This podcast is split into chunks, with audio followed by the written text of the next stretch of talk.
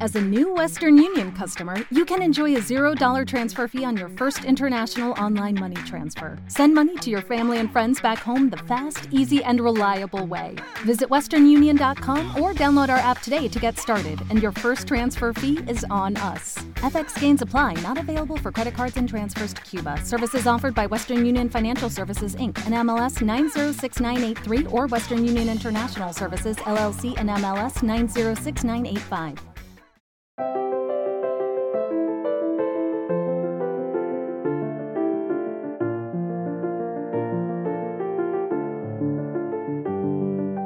Bienvenidos a Lactando, un podcast de Milcar FM sobre lactancia y crianza con apego, producido por la Asociación Lactando de la región de Murcia.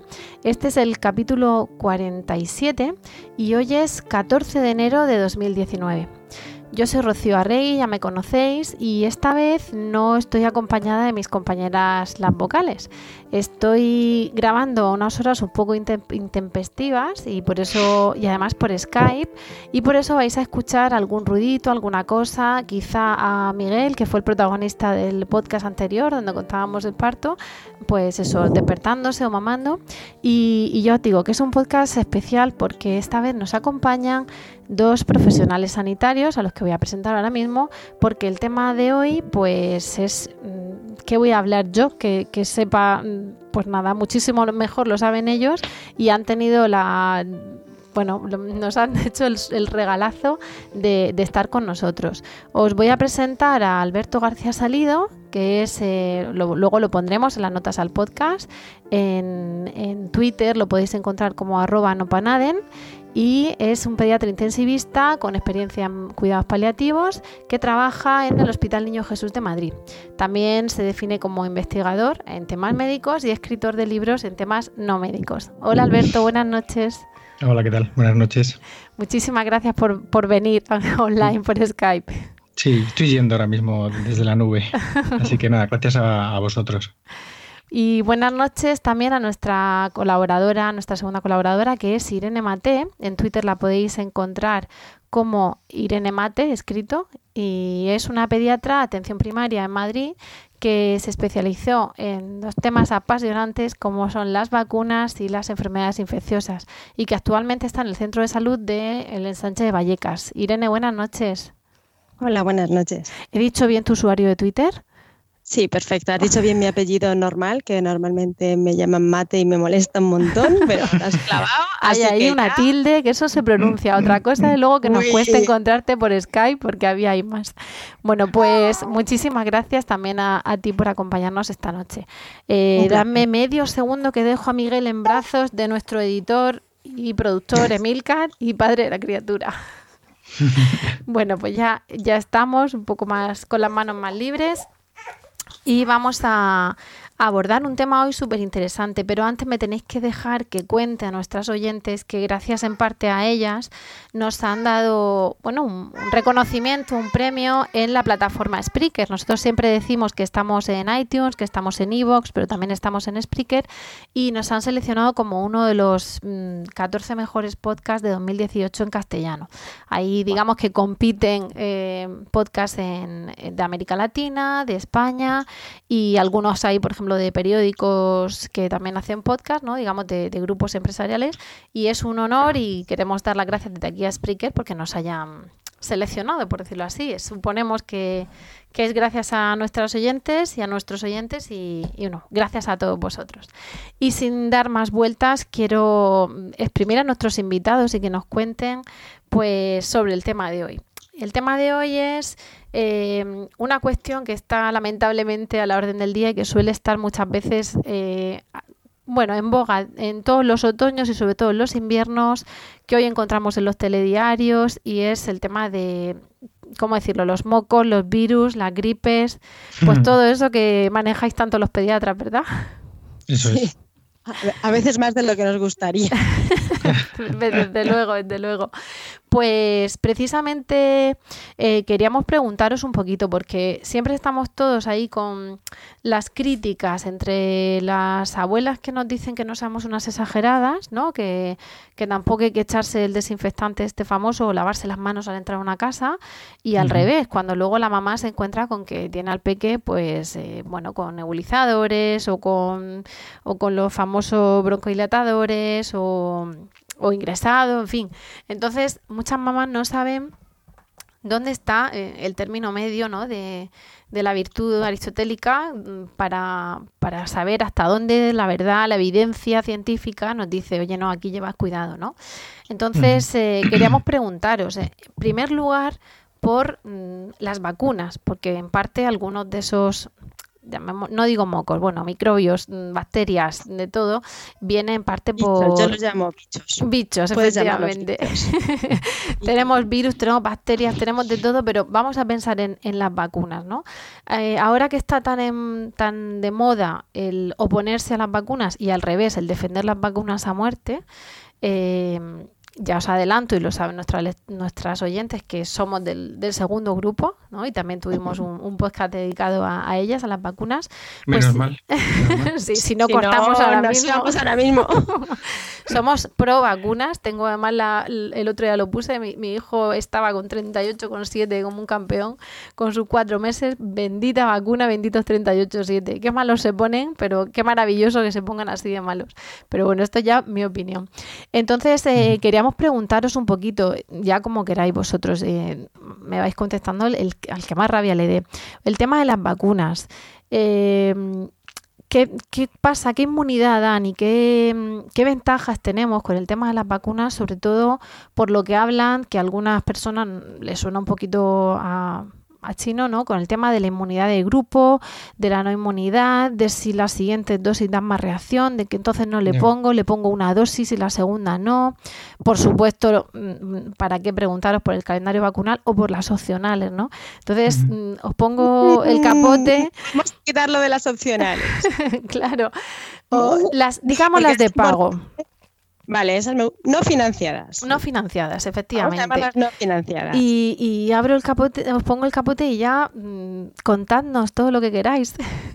Es que has hecho ahí, nos has pedido que hagamos un resumen de, claro. de la pediatría. Pero es que me tengo que aprovechar de que estáis aquí. El tema de la inmunidad. Eh, ¿Qué significa todo eso? Porque mucha gente, bueno, pues yo a mi hijo no lo vacuno y no se me ha puesto malo. Eh, bueno, a ver, es que el problema fundamental de las vacunas, y es una cosa que siempre decimos los que nos dedicamos un poco más a ellas, es que las vacunas mueren de éxito. Y el problema de, que mi niño se pone malo es que no conocemos las enfermedades que, estamos evitando porque las, las, hemos hecho prácticamente desaparecer. Mi niño no se pone malo de una difteria, de un tétano, si yo no sé ni lo que es eso. Y entonces, pues, pues no somos conscientes de lo que eran esas enfermedades y lo que realmente estamos eh, previniendo. Yo me oigo fatal. Yo te oigo bien. Yo, lo oigo entrecortada. Mm. Creo que lo que vale es lo que oigo yo en cuanto a, que a lo que se graba, ¿vale? Ah, evidentemente la cosa es el confort nuestro de, la conversación, pero grabarse se está grabando bien. Entonces, luego ahí entra un poco lo que decías de la inmunidad de grupo. Eh, claro, tu niño no se, no se pone enfermo, no se coge una difteria porque casi todos los demás están vacunados y eso les protege.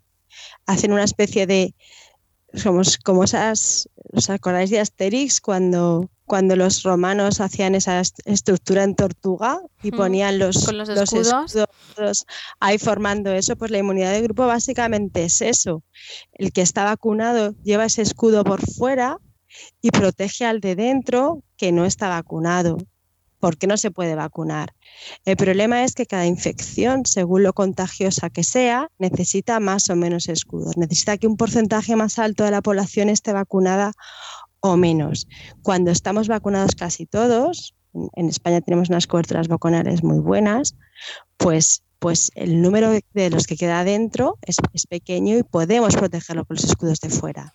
Si quitamos escudos, si cada vez hay menos gente vacunada, es más fácil que nos lleguen las flechas, es más fácil que nos llegue la infección, la enfermedad. Mm. Eso yo creo que hay que aprenderlo. creo, como, ha dicho Irene, que es experta en, en, vacunas, es verdad, es experta. Eh, yo creo que en España eh, tenemos antivacunas, pero también tenemos que ser, em, sensatos ¿no? y ser em, coherentes y, reconocer que eh, la situación vacunal en nuestro país es excelente. ¿vale? Es, son una minoría. Que es una minoría no quiere decir que no sean un problema. Son un problema y una minoría. Esas dos cosas son ciertas. Eh, pero gracias a que son una minoría, en el momento actual la salud, en tanto en cuanto a enfermedades graves, evitables mediante vacunación, eh, es muy buena y tenemos unos niños que no se enferman de aquellas enfermedades que podrían contagiarse si no estuvieran vacunados. Los pediatras muchas veces lo que entendemos hacer, Irene lo sabe, en, por ejemplo, en redes sociales es llamar al sentido común, ¿no? Mm, lo que ha comentado de las abuelas es, muy interesante porque las abuelas eh, saben mucho, O sea, y es una sabiduría que puede ser distinta a la del pediatra, y, pero también es una sabiduría útil. Lo que ocurre es que a veces la sabiduría de las abuelas no es suficiente para anticipar determinadas cosas. Em, si nosotros le preguntamos a esas abuelas eh, lo que veían a su alrededor cuando tenían hijos pequeños, si todo fue bien, ¿no? Y está todo bien, la percepción que tienen es la, la de la de lo que había en su casa, ¿no? Es como en la economía, cuando hablan de microeconomía y macroeconomía, pues su microeconomía de infecciones fue buena, o su microeconomía de accidentes de coche fue buena, o su microeconomía de mm, eventos relacionados en la infancia con problemas de gravedad fue buena. Y su percepción es esa. Lo que ocurre es que si van, van hacia afuera y te vas a las estadísticas y lo miras desde una perspectiva más macroeconómica, te das cuenta de que, de que ha cambiado mucho, ¿no? Que, que hay casi, hay muchas abuelas que mm, todo fue bien, pero un porcentaje muy alto de abuelas en los que las cosas no fueron tan bien, seguro que su opinión actual es distinta. El, el la vacunación, la inmunidad de, grupo, o sea, la vacuna lo que hace es eh, proporcionar herramientas al individuo para defenderse frente a determinadas infecciones sin necesidad de tener que, aprender según vienen, ¿no? Ya tienes las, armas listas para, para que el que viene a infectarte no lo haga. Y eso eh, beneficia al individuo y, y, si todos estamos preparados para defendernos, pues nos vamos a defender, como ha dicho Irene, como grupo. Pero sí que es importante que, que aunque reconozcamos que hay un problema con los antivacunas, también reconozcamos que en, que en España estamos bien, que tengamos, tenemos que seguir manteniendo ese estar bien, tenemos que seguir manteniendo un discurso en el cual a mí a veces me da esta rabia lo de decir que ¿no? el, hashtag este de las vacunas funcionan. Me, da pereza utilizarlo porque es que mm, no tenemos que estar diciendo a los cuatro vientos, es que se, se demuestra solo. no tengo que estar diciendo que una vacuna funciona porque es que parece que es lo lógico, ¿no? Lo, ¿Cómo no va a funcionar una vacuna si con todo lo que se ha demostrado ya? Claro que funcionan. O sea, yo no tengo por qué estar recordándolo porque porque es que existe, que, es, lo que hay. Claro, pero luego entramos en, en algunas otras mm, enfermedades que quizás se han visto como menos graves y, y, claro, ahí donde entramos en si la vacuna no funciona lo suficiente o la madre percibe, y digo la madre, pongamos madre barra padre barra suegra barra lo que sea. ¿A qué enfermedades eh, o, claro, faltaría más. yo estoy vosotros me faltaría más. No, yo me refiero eh, sobre todo a esas percepciones y a las enfermedades poco graves. Me explico. Poco graves, pero porque la percepción es de poco grave. Eh, hablo por un lado del tema de la de la famosa reacción de la vacuna, que muchas veces la madre prefiere no, no dársela, ¿vale? Eh, estamos, estoy pensando ahora mismo, con independencia de que sean financiadas o no, ¿vale? Estoy pensando ahora mismo el prevenar cuando estaban en su momento como no financiada, porque parece que se asume más la reacción cuando está financiada, ¿no? Un poco. Mm, estoy pensando en el Prevenar, que vacunaba del meningococo. Estoy pensando en Rotarix o Rotatec ahora, con el tema del rotavirus y eh, en su momento con, el, con la varivax, con la varicela, ¿no? Entonces, eh, yo me he encontrado en mi, vida personal, en mi experiencia, que aunque siempre no contemos experiencias nuestras, mm, nosotras mismas recomendamos no contar de lo nuestro, ¿no? Porque parece... With lucky landslots, you can get lucky just about anywhere. Dearly beloved, we are gathered here today to... Has anyone seen the bride and groom? Sorry, sorry, we're here. We were getting lucky in the limo and we lost track of time. No, Lucky Land Casino, with cash prizes that add up quicker than a guest registry. In that case, I pronounce you lucky. Play for free at LuckyLandSlots.com. Daily bonuses are waiting. No purchase necessary. Void where prohibited by law. 18 plus. Terms and conditions apply. See website for details. With the Lucky Land Slots, you can get lucky just about anywhere. This is your captain speaking. Uh, we've got clear runway and the weather's fine, but we're just going to circle up here a while and uh, get lucky. No, no, nothing like that. It's just these cash prizes add up quick. So I suggest you sit back, keep your tray table upright, and start getting lucky. Play for free at LuckyLandSlots.com. Are you feeling lucky? No purchase necessary. Void where prohibited by law. 18 plus terms and conditions apply. See website for details. Mismo funcionismo. Pero hubo un par de comentarios que a mí me marcaron de una persona muy cercana a mí, donde su hija pasó una varicela brutal y me dijo, si yo llego a saber esto, eh, la vacuno, pero vamos, a ojos cerrados su hija tenía la misma edad que la mía y yo la mía se lo puse. No digo que una cosa estuviera bien ni que la otra estuviera mal, ni viceversa, pero no sabía que iba a ser tan, tan virulenta, ¿no? La, valga la redundancia. Y otra persona igual, con el, con el niño ingresado en la misma época, ¿no? Entonces, vamos, me faltaban pies para ir al, al, Si lo tenía ya claro, me faltaban pies para ir al consultorio. Entonces, esa, esa percepción de no grave, de que te rascas un poco y ya está, pues en estas dos madres no se dio, sobre todo en la que tuvo al nene ingresado con una complicación de la varicela. Entonces, eh, parece que bueno, pues que algunas vacunas sí, por supuesto, ¿no? Lo que hablabais de la tétanos y difteria y tal, que no sabemos ya ni los síntomas que dan, pero otras, bueno, pues son secundarias. Entonces, ahí no sé cómo lo veis, que, que a lo mejor es lo mismo que con las financiadas, ¿no? Que suelen ser las más secundarias o las que pueden pensar que son las no financiadas. No sé, ¿cómo lo veis? La varicela yo creo que, para empezar, es verdad. Eh, es una vacunación en, yo creo que tiene dos funciones fundamentales.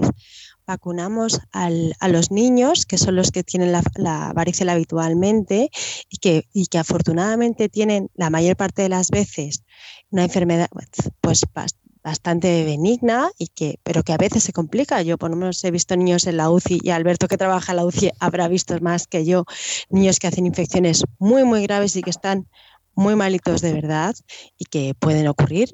Vacunamos por un lado por eso y también vacunamos en, los niños y antes a la edad adulta, porque ahí es donde el riesgo es mayor. Eso es lo que la gente no sabe. ¿no? Siempre pensamos en vacunas y pensamos en los niños pequeños, pero no, no tenemos en la cabeza que, que, tenemos que vacunar a todos los niños para que cuando lleguen a la edad adulta sean inmunes a la varicela, en la que las complicaciones son mucho más frecuentes. Un adulto que ha pasado la varicela con veintitantos años se acuerda porque uno de cada cinco de esas personas adultas que pasan la varicela tiene una neumonía. Un montón tienen que ingresar, realmente lo pasan muy mal. Entonces, no solamente es, bueno, si la varicela son cuatro granos, bueno, son cuatro granos es una semana de, perder el colegio, es una semana de perder trabajo para los padres y se puede complicar. Eso para los niños y para los adultos es una enfermedad bastante más grave. O sea que la vacunación de la varicela es menos importante que el tétanos. Pues es distinta, pero es muy importante también. Yo lo, claro, pero el, argumento que te, que te dicen, y, y, os lo digo porque es lo que nos han dicho los otros profesionales, ¿no? El mejor que la pase. Y claro, tú dices, si yo tengo una bola de cristal y sé que la pasa de esta manera, vale, Como, como la pasé yo, por decirlo así, vale, si yo sé que mi hijo la pasa como la pasé yo, pues venga, vamos. Pero ¿quién, ¿quién lo dice, no? hay una... Eso hay una idea, ¿no? Con que las defensas, eso lo dicen, se dice también mucho, ¿no? Cuanta más infecciones tengas, pues más fuertes, ¿no? Más, eh, más mm. te se entrenan tus defensas, ¿no? Claro, y, y luego, venga, hay, se han acabado las dosis. Mm, bueno, pues le he conseguido poner una. Entonces me dicen, no te preocupes. la cosa, yo creo que es importante. o sea, las defensas no, las defensas no son Cristiano Ronaldo en el gimnasio. Es decir, mm, si tengo 20 catarros al año, mm, cuando tenga 5 años, eh, voy a estar, voy a ser el, el mejor anticatarros de todos, ¿no? Yo tengo 42, llevo siendo pediatra 15 años y me sigo acatarrando todos los años. O sea, no, no, no, va, entrenando, no doy fe. Es cierto que hay algunas, hay algunas enfermedades que sí que eh, la, se llama inmunogenicidad, ¿no? La capacidad que tienen de generar un recuerdo en el sistema inmune, el sistema inmunitario es más potente cuando tú tienes la, lo que llaman la cepa salvaje, ¿no? La, enfermedad tal cual que la que, eh, que la que eh, tienes tras la vacunación. Pero es como eh, preguntarte si tú a día de hoy, cuando vas en, en, coche, prefieres ir con un coche de los años 80 y tener un accidente que tenerlo con un coche del año 2018, con las medidas de seguridad que tenemos, quitarte el airbag, cinturón de seguridad, carrocería, cambiar todo, ¿no?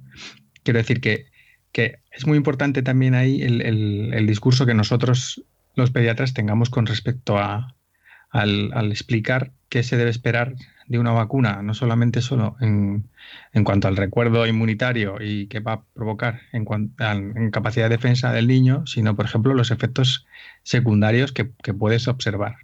Yo recuerdo perfectamente cuando pasé la varicela. Estaba en Semana Santa en, en, en, en Úbeda, que es un pueblo de Jaén, sentado en un bordillo viendo, eh, viendo la Semana Santa. Y me acuerdo perfectamente del primer grano y, del segundo y del tercero y de la semana que me pasé. Y como mis dos hermanos acabaron igual que yo. Eh, eso no se te olvida. Y yo, claro, pues un chaval sano, que en una edad tendría 10, 11 años y tal, pues, pues al final te pasas una semana mala y ya está. Pero hay un porcentaje de esos chavales sanos que, que, pueden ir mal.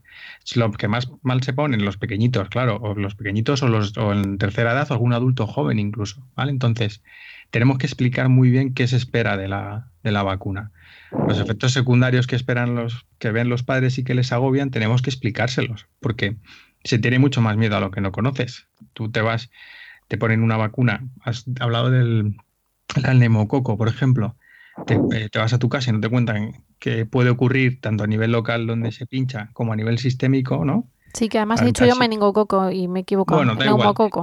Vale. Pues tú te asustas, pero esto que le has puesto a mi hijo, eh, que estaba también y está aquí en casa con 38 y medio y fatal, ¿para qué le pongo yo esto a mi hijo? Para que lo pase mal. ¿Por qué? Porque cuando tienes la visión de esa enfermedad que podría tener, en cambio tienes el efecto secundario que te produce la vacuna, te puede generar esa duda y ese miedo que si no te lo han explicado o no te lo explican, te puede llevar a, pensar que no tienes que volver a repetir esa experiencia con, tu hijo. Y es un, es un razonamiento que a mí, como padre, puedes entender, porque eh, si no tienes por qué saber medicina ni saber de inmunidad, le pones a tu hijo la vacuna del meningococo y hace fiebre y se pone eh, pasando una tarde muy mala, pues a ti te genera miedo y es normal tener miedo y que te produzca incertidumbre y que eso es lógico, pero nuestro trabajo es explicárselo y por qué es beneficioso o no. Y ya que has hablado, por ejemplo, del neumococo, yo me recuerdo cuando yo empecé la residencia, esa vacuna estaba incluida en el calendario vacunal de Madrid. Y era, una, eh, era muy interesante porque cuando venían niños pequeñitos de menos de tres meses, el estar vacunado con respecto al neumococo, pues te cambiaba completamente la manera de trabajar en el caso de que el niño tuviera fiebre, ¿vale? Digamos que si tuvieras por, que... Por diagnóstico diferencial, ¿no? Ibas... Claro. si el nivel, el nivel de preocupación era en los vacunados con el neumococo era de 6, en los que no lo estaban pasaba 10, ¿vale? Por resumirlo mucho. Y, yo recuerdo que, claro, en Madrid, eh, pues venía gente, por ejemplo, de Guadalajara, venían al hospital y, no estaban vacunados. Entonces tú decías, fíjate tú que son, eh, es que es una frontera imaginaria prácticamente, que son kilómetros de distancia. Y, y, esa variabilidad de los calendarios te hace tener que manejar de manera tan diferente a un niño y a otro. manejar quiere decir Vamos a aplicar esto, Alberto. Alberto, manejar es hacerle un análisis de sangre a un niño, una punción lumbar, hacer no sé qué, a lo mejor ingresarle porque tienes que dejar en observación o tal, o no hacerle nada. Esa es la diferencia entre manejar y, y, ponle vías y ponle antibiótico profiláctico y ponte a ver, ¿no? Que, que, modificó también esa, es cómo manejábamos a los niños y, mm. y es eso. O sea, hacerles pruebas invasivas que duelen bastante más y son bastante más molestas que un pinchacito. desde luego. yo entiendo el, miedo de los padres es que es, es que es normal porque están van con sus hijos, que es lo que más quieren, y confían en la persona que, que te recomienda algo como pueden ser las vacunas. Es normal, es normal que tengan miedo, es normal que cualquier cosa que ocurra tras la vacunación les genere incertidumbre. Entonces lo que tenemos que hacer es explicarlo bien el, y entender que esos miedos son, forman parte pues, de lo que es la paternidad, ¿no? Que es bienvenido al mundo de la incertidumbre, de las dudas y de lo que te... Y de tomar mil decisiones al día. Claro, entonces es mm, pensar que tú no, hay cosas... Ser padre es no controlar, casi, o sea, no controlas, de repente hay una cosa ahí y, eso lo ves muy bien cuando eh, estás hablándole de algo que encima hay tanta información inadecuada que les puede confundir y llevarles a no administrar una cosa que sus hijos pueden no necesitar nunca, pero está bien que tengan. Y precisamente eh, para, vamos, porque me quedaba aquí hablando toda la noche y mañana nos tomáis un café a mi salud, os acordáis de mí y de todos mis compañeros. en, vez de saliente, de guardia, saliente de podcast, ¿no? Total.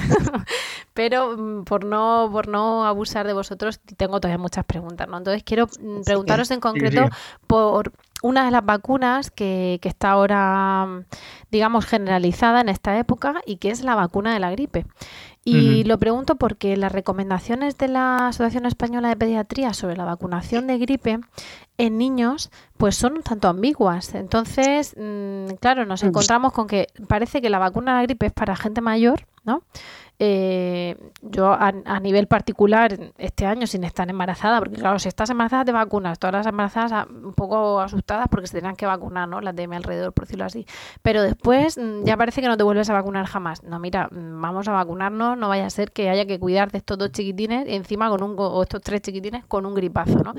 Pero parece eso, que es cosa de mayores. Y, ya digo que las recomendaciones de la EPED eh, hablan muy en general de niños con patologías donde dicen, bueno, con los niños con patologías está claro que hay que vacunar.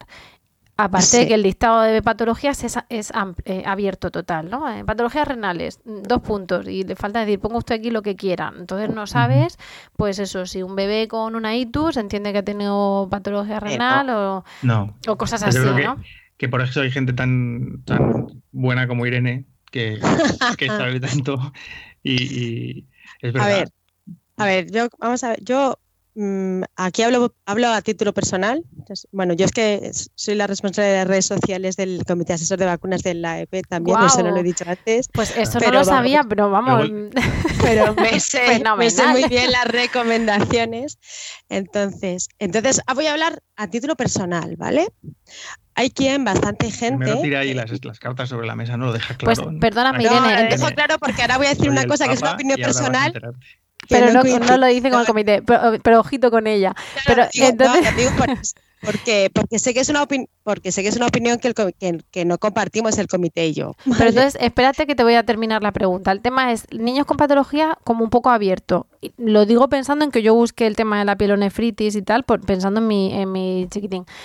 Pero en niños sin patologías, valorar y consultar el pediatra y tal. Entonces te dicen, ¿cómo que vacunarlo de la gripe a un niño? ¿No? Y claro, a lo mejor dices, oye, es que lo que no quiero es que estos dos lo pegan al pequeñajo.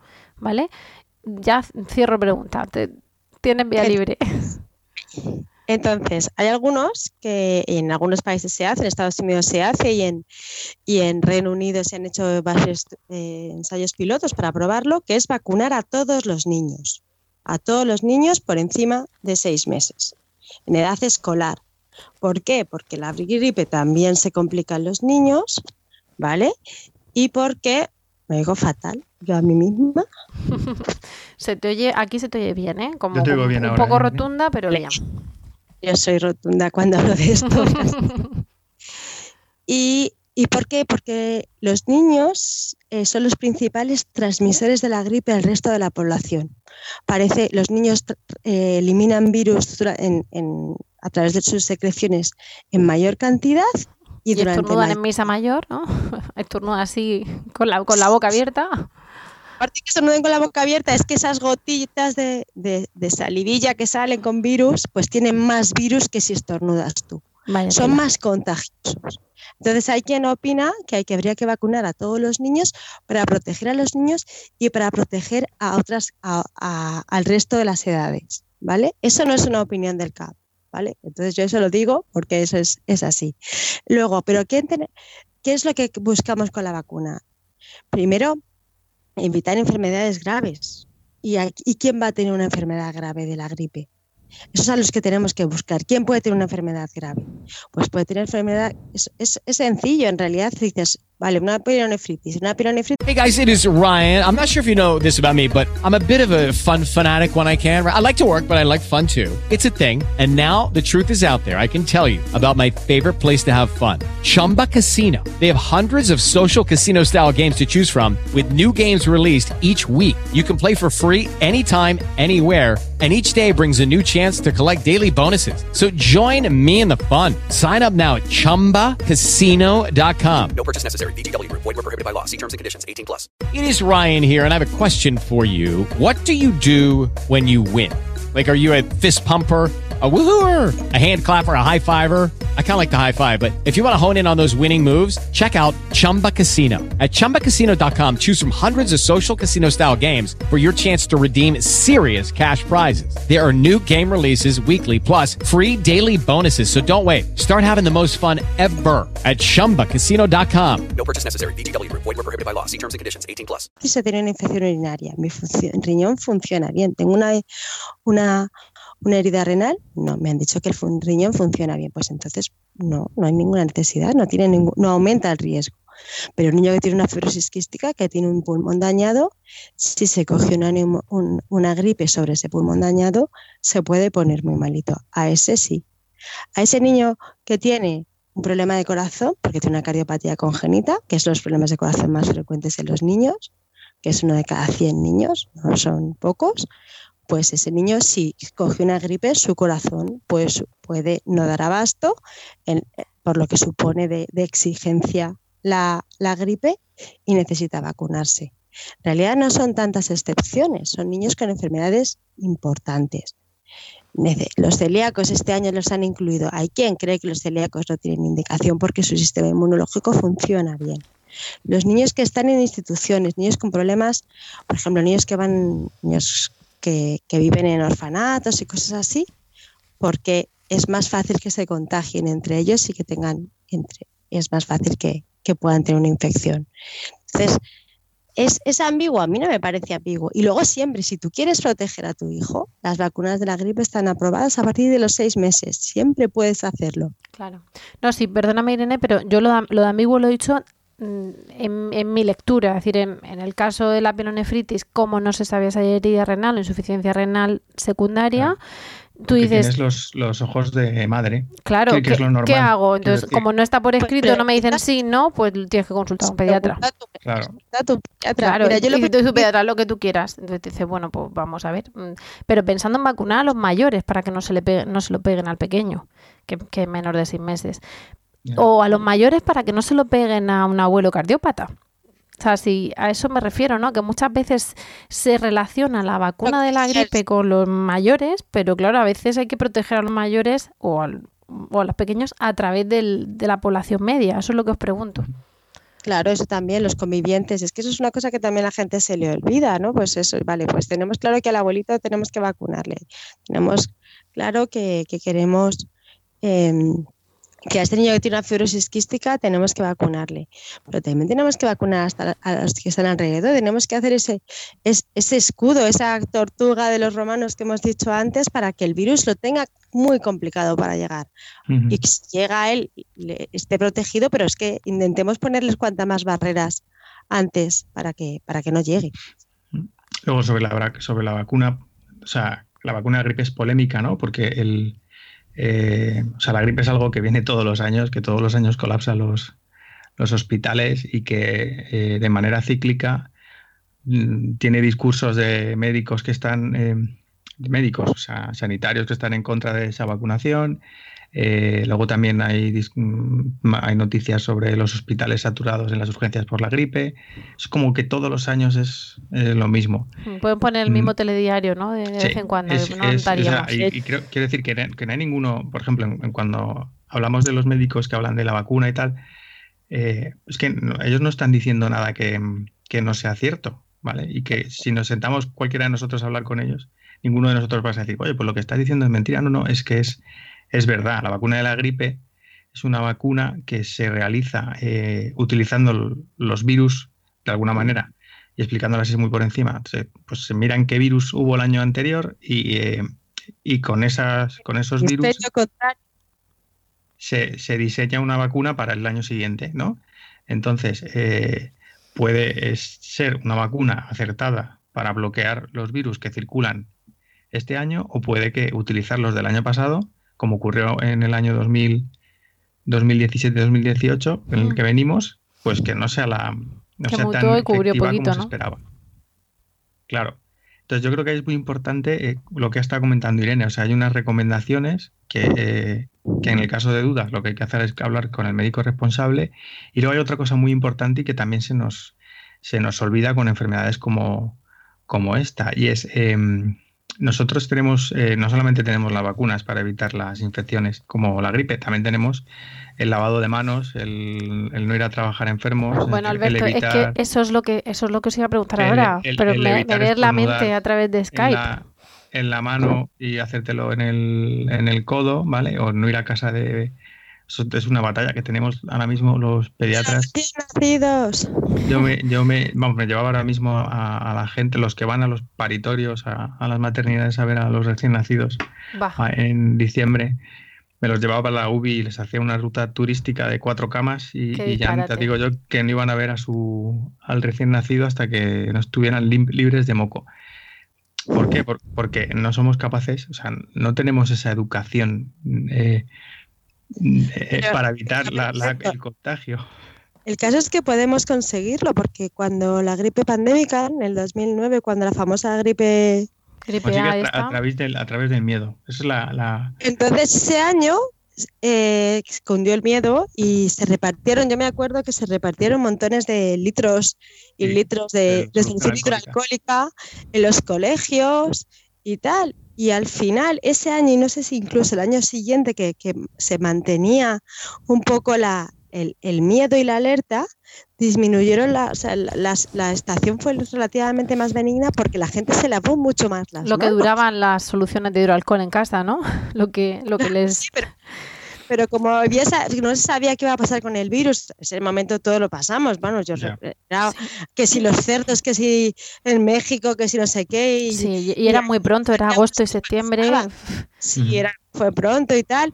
Y, y- y se generó un miedo que, que- que- que se consiguió potenciar muchísimo el, el lavado de manos y, y funcionó. o sea, si la yo- es, es- es Yo ponerse creo que eh, ahí lo interesante no es, o sea, utilizar el miedo para eso es regular. Quiero decir, tenemos que... Pero te quiero decir, lo que Ya, no, ya, no, sí, no, que utilizar el miedo, sino que se puede conseguir hacer. O sea, Sí. se puede conseguir que la gente se lave más las manos y funcione. No hay, yo no creo que haya que tirar de miedo, hay que tirar de educación sanitaria. por desgracia, lo que yo, en mi caso, o nosotros vemos en nuestra experiencia es que em, lo que ocurre es cuando un padre o una madre tienen a su niño ingresado en un hospital por bronquiolitis, por ejemplo, y, o viene a la UBI o se quedan en el hospital, es cuando ahí toman conciencia verdadera de lo que supone em, tener un- una bronquiolitis o tener una infección viral que haga que su hijo ingrese. Entonces, cuando vuelven a casa es cuando eh, se ponen firmes, por así decirlo. Claro, el, para los para los profanos lo que lo que dicen los médicos realmente es que se laven las manos, pero hay que explicarle a, a los señores que lavarse las manos no es lavarse las mm, ya las tres horas volverse a lavar, sino que entras a casa de un bebé Claro. y entras al baño o entras a una habitación de, del hospital de puérperas y entras al baño y te lavas las manos antes de cogerlo, ¿no? Claro, y luego preguntarte, ¿pa- ¿tengo que cogerle al niño?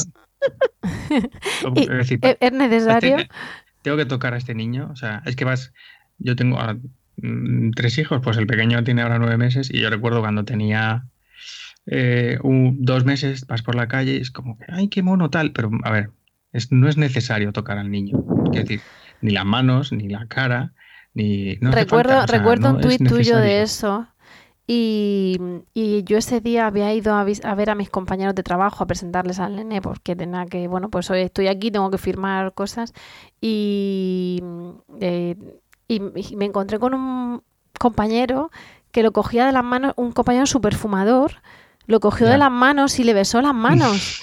Todo Madre eso mía. en cuestión de mía. décimas de segundo. Y yo pensando, lo lanzo por el balcón. Tú en lo veas en cámara, en cámara lenta, ¿no? Total. Y cuando vi tu tweet dije, madre mía. Guay. Es que además yo, yo reconozco que yo soy un poco borde. Cuando yo me pongo borde, entonces, claro, yo eh, vas un poco. Pero tú es que eres un vas- médico exagerado, te dirán a ti, ¿no? Que... No, o sea, te tenemos dirán, un sesgo. anda, ¿eh? anda. Eso, eso es cierto, que hay un sesgo ahí. Que Pero está sesgo. cierto. condicionado por lo que vemos, ya está. O sea, no Pero- pa- pero yo, por ejemplo, mira, cuando pasas la maternidad y es- entras en esa habitación de pues eso, 550 personas ahí dentro. hay 17 personas en una habitación con una madre recién parida que está hecha papilla. Sí. Que ya no solamente es que protejas al bebé para las infecciones, que también. La gente pero sentada en la cama de la madre ahí. un respeto, un respeto. Pobre muchacha, acaba de parir, es- le duele hasta el fondo del alma. Sí. No, tienes toda la vida para conocer al crío. Niños, o sea, niños ahí dentro. Bueno, niños y, y de todo. Pero No, no, pero es- claro, yo digo, claro, yo cuando lo veo Sí, digo, ni- a ver, niños son ¿por- saquitos de, de bichos ahí en ese ¿para momento y tosiendo que- así. sí, O déjame coger al bebé, déjame coger al... Dices, es que, a ver, no- esto no es necesario. Entonces, eh, yo, yo lo pasaba mal, porque tienes que contenerte. Pero es verdad, o sea, que pareces un borde cuando realmente el que está faltando claro, es a, como, a mire, respeto es el otro, que Claro, pero eres Claro, al exagerado. ¿no? La, o la exagerada, que, ay, pues si no pasa nada, ay, pues es que, que lo vas a tener en una burbuja, o en un- no puede ser así. Y, y tú te quedas como diciendo, pero si llevas un paquete de educados en la boca, mm, ¿por qué? ¿Por qué tienes que hacer eso a mi hijo? Bueno, o sea, si fuera, pero es que es- a mí me, pone más nervioso lo- los mocos, las toses, el, y luego el, el respeto al, o sea, el, el respeto a la intimidad de esa familia, que a lo mejor es, la primer, es el primer hijo, el segundo, el tercero, me da igual el respetar el descanso de la madre, eh, la situación de estrés que supone para el recién nacido, ah, pues eso, estar fuera del útero, que estaba hace unas horas tan calentito en otro lado y ahora de repente está, y todo eso mm, De nos da igual porque porque anteponemos nuestro deseo de muchas veces de quedar bien con la familia por ir a hacer la presencia en el hospital de hola, ¿qué tal? Yo he ido a verte, ¿te acuerdas de mí? ¿No? Y luego los regalos, pues llevas regalos ahí, pero a ver, déjame, o sea, lleva tupper de comida, no lleva regalos. ¿sabes? Lleva, lleva lo que le guste a la, a la madre y déjate de llevar chupetes y llevar. No, no. O sea, yo es que vi o sea, las tartas estas de. Tartas de, de pañales, que dice, pero si es que se nos ha ido, va a parece que va a salir un stripper de, de las tartas. Que salen de la maternidad llenos de flores y de peluches y, y la madre con el niño con el huevito y con todo ahí puesto. Claro. Sale Claro, el padre claro. cargado que parece que viene de... No, yo recuerdo, hubo un anuncio, creo que era, es que, claro, tú sales de la maternidad igual, pues el- hay veces que no saben ni poner el- la maxicosi en el coche, porque tampoco nos formamos cuando vamos a ser padres sobre eso, no te explican cómo es el salir del hospital, poner la, la maxicosi, eh, vas a llegar a tu casa, la cuna, el... Y so- es una información que parece una tontería, pero cuando no la tienes, te genera angustia el, el- el pensar, poner el capazo ahí en el asiento trasero y dices, Mm. pues entonces son cosas que con las infecciones, por eso digo que la educación sanitaria en ese sentido, en la prevención de infecciones, por, solamente con higiene o, o muchos, por ejemplo, médicos o personal sanitario, no vayas a trabajar enfermo. Si tienes fiebre o te encuentras mal, lo que pasa que, claro, estamos tan justos de personal que muchas veces vas porque Más vale una buena mascarilla, ¿no? Dirán. Que, No te a queda que no, otra, a que claro. no vengas. dices, no voy yo y es que o quién pasa a mi consulta o quién ve a mis pacientes o estoy sobrecargando a mis compañeros que están que están dos. Eso Irene Claro. lo, lo- lo sabe mucho, lo, ve- lo vive mucho más que, que yo porque en primaria es un, horrible. Pues, Sí, bueno. eh, perdona, Irene, sigue.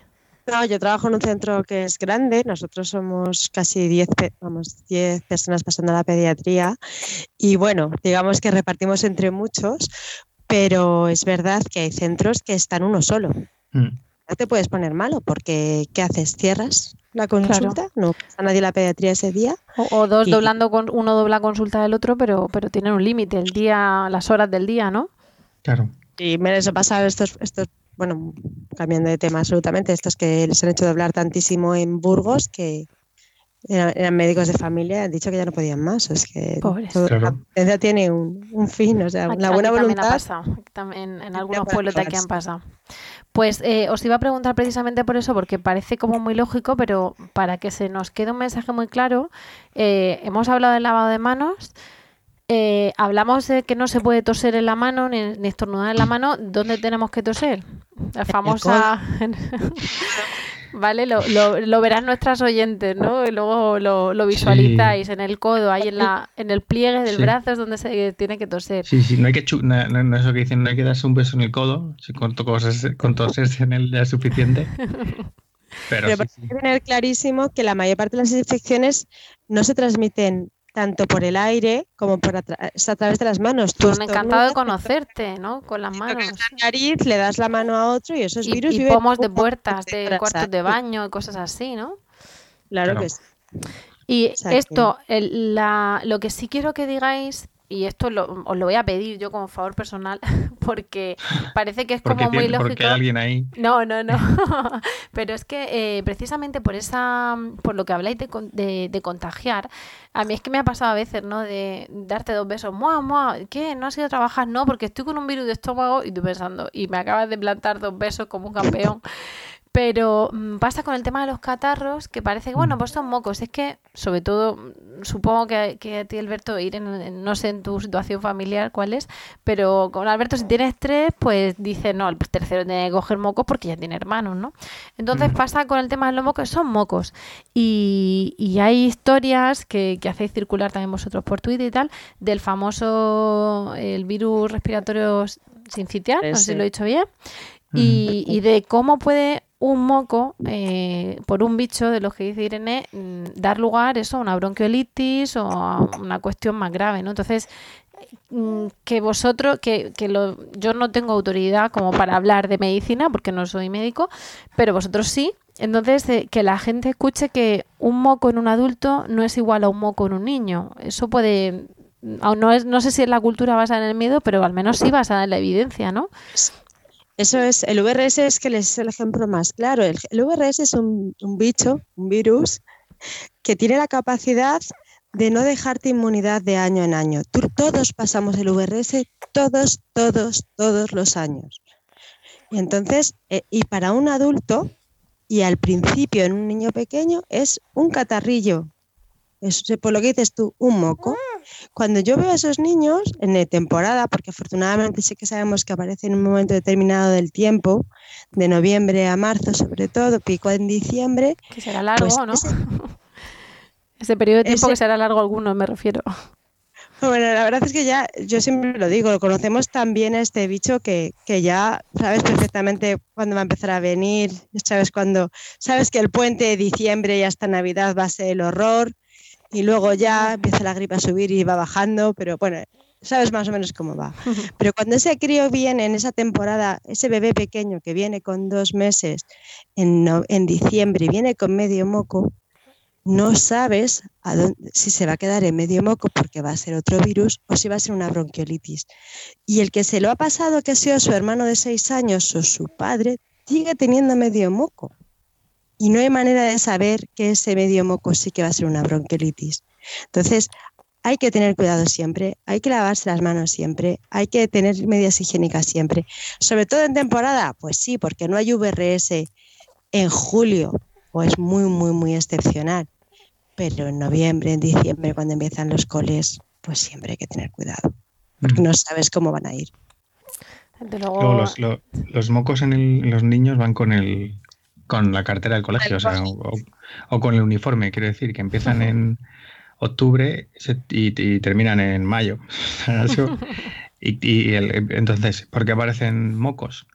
Nosotros, el, por donde respiramos, por donde nos van a intentar infectar o los virus y las bacterias, pues por lo que está en contacto con, con el entorno, pues por la piel, por la mm, orofaringe, por la boca, ¿no? Y por el árbol respiratorio pero nuestro cuerpo se defiende y para defenderse produce inflamación y produce moco. O sea, hay veces que tú tienes mocos, no porque tengas una, una infección de esta de estoy enfermo con fiebre, aquí hay una batalla que, que este, a ver quién gana, si los buenos o los malos, sino porque tienes una, un aumento de esa película de mocos que te está ah, protegiendo y ya está. Por eso los niños se tiran, como se tiran desde que empiezan el cole hasta que, hasta que lo terminan.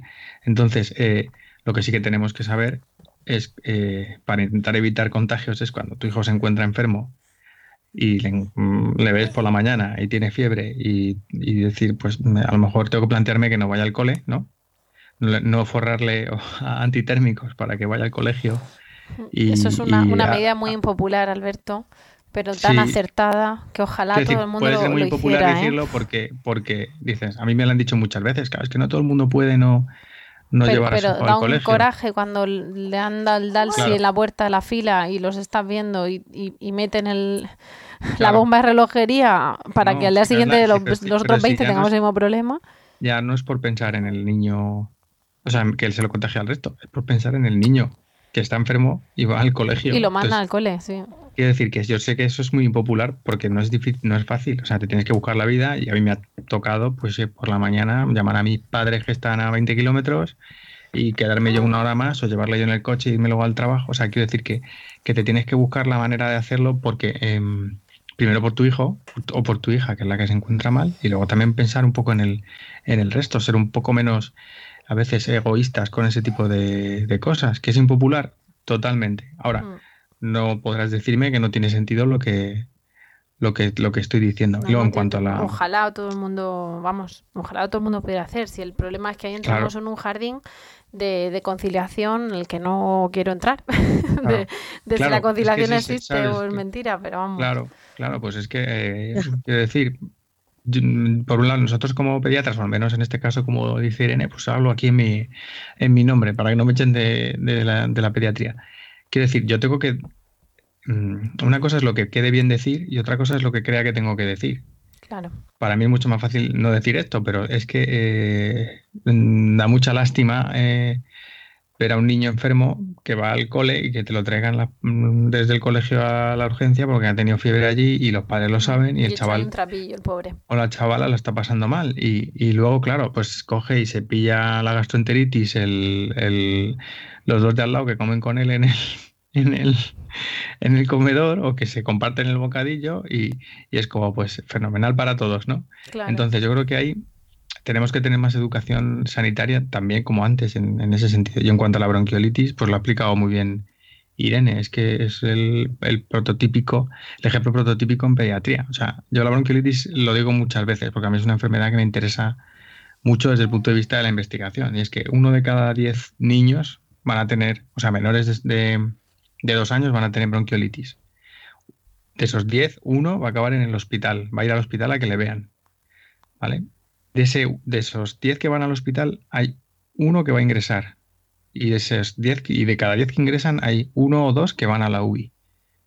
Entonces, es una enfermedad que termina siendo la causa más frecuente de ingreso en pediatría, que además ataca a los niños más pequeños, que son los menores de dos años, El famoso además- box de la bronquiolitis. y que además es más grave en los niños más, más eh, susceptibles a ella, que son los menores de tres meses. Entonces, es una enfermedad que nos va a infectar todos los años y que con una buena prevención sanitaria, porque hasta el momento no disponemos de herramientas como, por ejemplo, vacunas, aunque haya en desarrollo, ¿verdad, Irene? Eh, A punto de llegar. entonces, eh, eh, tenemos que hacerlo de otra manera. Entonces, pues vamos a intentar. Y mira, voy a decir otra cosa muy impopular, para ya que me echen del todo. Por ejemplo, en los niños pequeños, cuando van a la guardería el- el- y tienen menos de seis meses, ¿no? que a lo mejor son niños que no, que no gatean o que no se mueven solos. eh, esos niños, eh, si tienes los niños en la guardería puestos, generalmente van a estar separados por un espacio, porque ellos no van a poder moverse. Un niño de dos meses o tres meses en guardería no se mueve, está en la cuna o está en el carro. Y ahí los que van de un niño a otro no son los niños, son la gente que les cuida. Que se los pone al, al pecho, al hombro, a cogerlo, ¿no? De uno y de Claro, otro. entonces los que eh, actúan como vectores de contagio no son los niños que pueden tener mocos, sino las personas que llevan el moco del uno al sitio del otro, Claro. ¿vale? Y eso forma parte de la... Que yo no digo que lo hagan todas las guarderías, pero mm, es que no tenemos cuidado con eso y tenemos que tener cuidado con eso.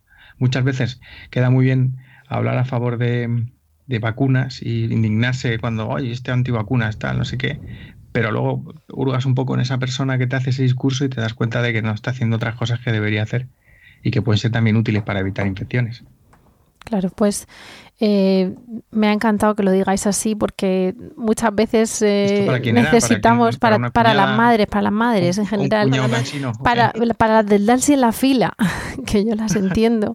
las entiendo muchísimo, pero, pero bueno, no puede ser. Entonces, muchas veces, y, y para los de, ay, toma, mua, mua, llevo un catarrazo, para todos esos era para lo que, los que os pedía el mensaje, porque todas tenemos alguno por ahí cerca que, que nos ha hecho eso. El negocio que hay con eso, los niños son un negocio para muchas cosas, y en, como ahora mismo los niños tienden a la salud, ¿sabes? O sea, la mayoría de los niños están sanos, es que mm. eso es así. Pues son un negocio de de cosas, humidificadores, eh, mm, cosas para la saturación, eh, yo qué sé, tonterías, ¿no? Ahí mete todo el mundo baza para conseguir dinero a través de eh, medicalizar la salud aumenta de los defensas de los, de los... Claro, bébete este yogur o tómate esta cosa o estos probióticos. O sea, son un negocio los, los niños. Entonces tenemos que tener también cuidado con eso porque es que estamos convirtiendo a los críos en, en algo que no son, que son eh, potenciales enfermos. O sea, no, no, los niños son sanos casi todos y como tales hay que tratarlos, hay que dejarles en paz y no, no convertir su infancia en un en una carrera de obstáculos de, bueno, del 1 a los 2 años, eh, nebulización y consuelo y humidificador en casa y mm, vamos a procurar las ventanitas cerradas y que no le dé frío que se nos... ¿Sabes? No, no, de manos y, suero cuando tengan mocos. Claro, nos perdemos en, cosas que en otras que son más simples, que iban baratas, no las hacemos. Pues lo, habéis dejado clarísimo. Alberto Irene, mil gracias. Eh, yo me quedaba hablando con vosotros más tiempo, pero mm. mm, si no... un niño de cuatro meses. Sí, tengo un niño de cuatro meses aquí que me han, me han chistado un poco, se ha tomado una teta mientras hablabais y sobre todo que vosotros, que nos puedo quitar más tiempo, ¿verdad? que nos puedo quitar más tiempo porque si no, como tú dices, tendrás el, saliente de podcast.